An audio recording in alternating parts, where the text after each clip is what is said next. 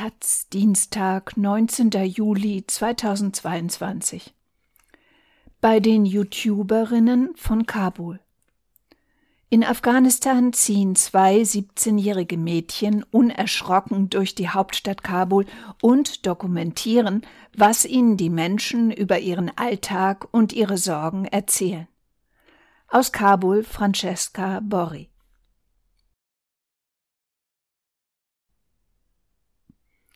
Wenn du dich unwohl fühlst, bedecke dich, dann wirst du mich nicht sehen, sagt Hadia Helja. Sie schaut dabei direkt in die Kamera. Tut mir leid, er ist schüchtern, sagt sie. Sie ist 17 und YouTuberin in Kabul. Der schüchterne Typ ist ein Talib. Das Video ist vom 8. März, dem Internationalen Frauentag, und zeigt Hadia, wie sie Blumen an Taliban verteilt für ihre Frauen. Seit fast einem Jahr sind die Taliban in Afghanistan wieder an der Macht. Insbesondere die Frauen versuchen damit zurechtzukommen. In Kabul sind nicht mehr Burkas als früher zu sehen. Auch Dieben werden nicht Hände abgehackt, trotzdem sind die Regeln der neuen Herrscher nicht klar. Haben sich die Taliban im Vergleich zu vor 20 Jahren verändert?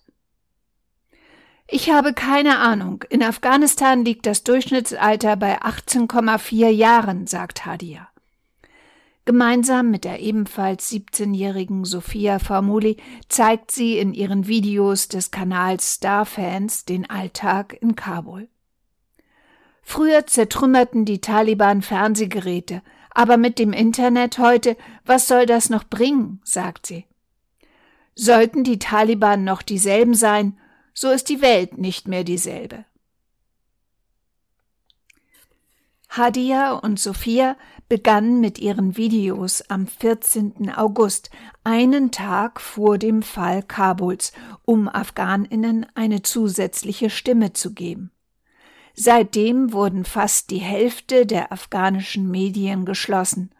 Viele Journalistinnen haben das Land oder den Journalismus verlassen. Aber so einfach ist die Sache nicht. Sophias Brüder und Schwestern sind dagegen, dass sie YouTube-Videos macht.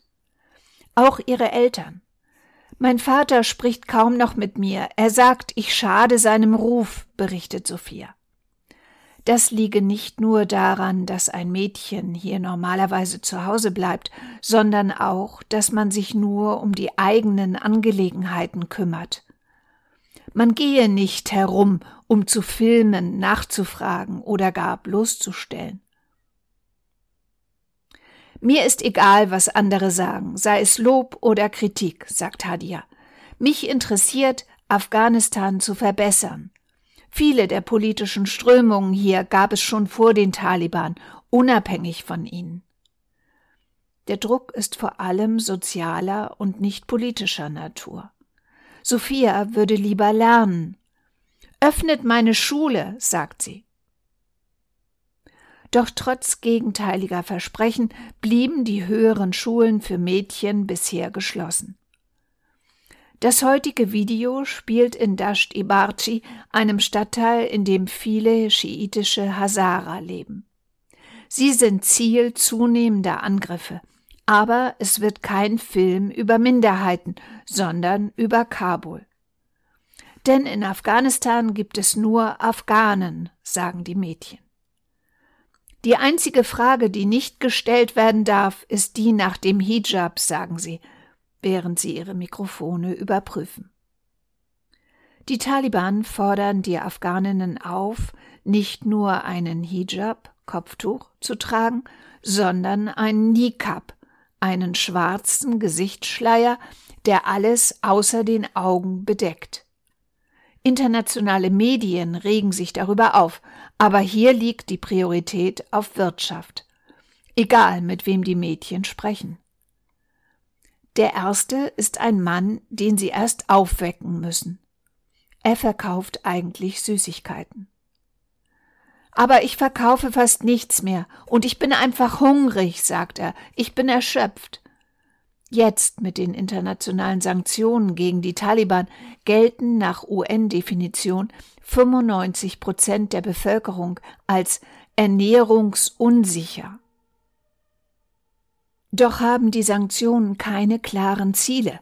Die Wiedereröffnung von Mädchenschulen, Neuwahlen, eine inklusive Regierung, das wurde nie festgelegt.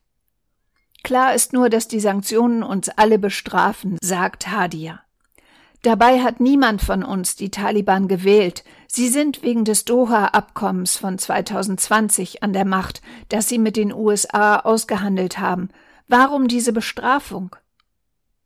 Niemand hatte die Flucht von Präsident Ashraf Ghani vorhergesehen, auch nicht den Fall von Kabul, nicht einmal die Taliban selbst.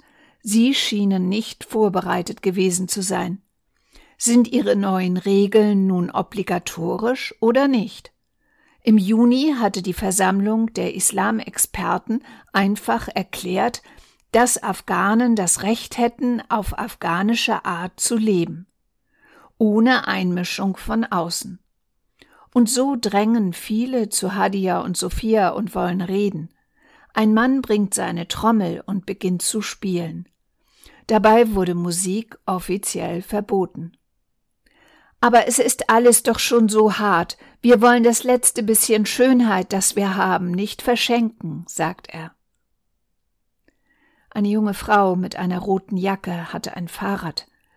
Auch die Jacke ist verboten, theoretisch. Irgendwie auch das Fahrrad. Sie ist Ingenieurin. Meine Werte sind in meinem Herzen, nicht in meiner Kleidung, sagt sie. Die Amerikaner waren die Ungläubigen, nicht die Afghanen, wir alle folgen dem Islam. Was zählt, ist die Wirtschaft, das ist die Dringlichkeit, sagt sie.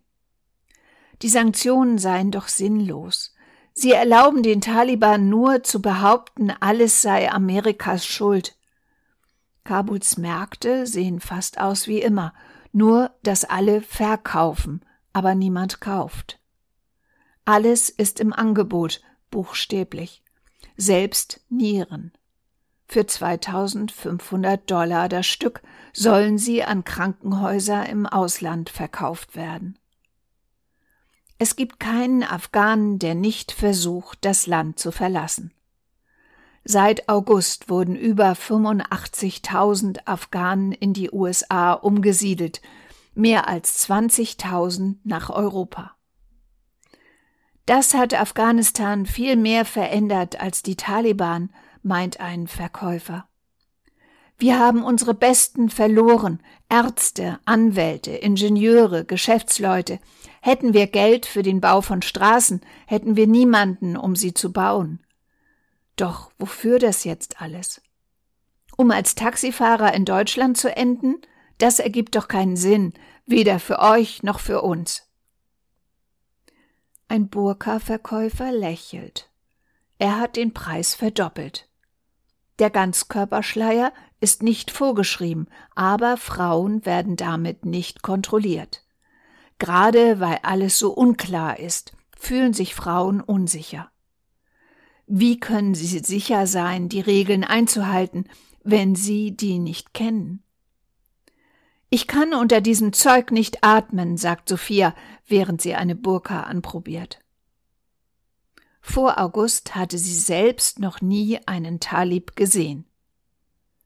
Sie kommen aus einer ganz anderen Welt, aber wir sind auch eine andere Welt für sie, meint Sophia. Vor August waren viele Taliban noch nie in Kabul gewesen. Sie kannten immer nur Krieg, und deshalb will ich mich nicht verändern. Nicht, weil ich mich nicht an die Taliban gewöhnen will, sondern weil ich möchte, dass sie sich an mich gewöhnen.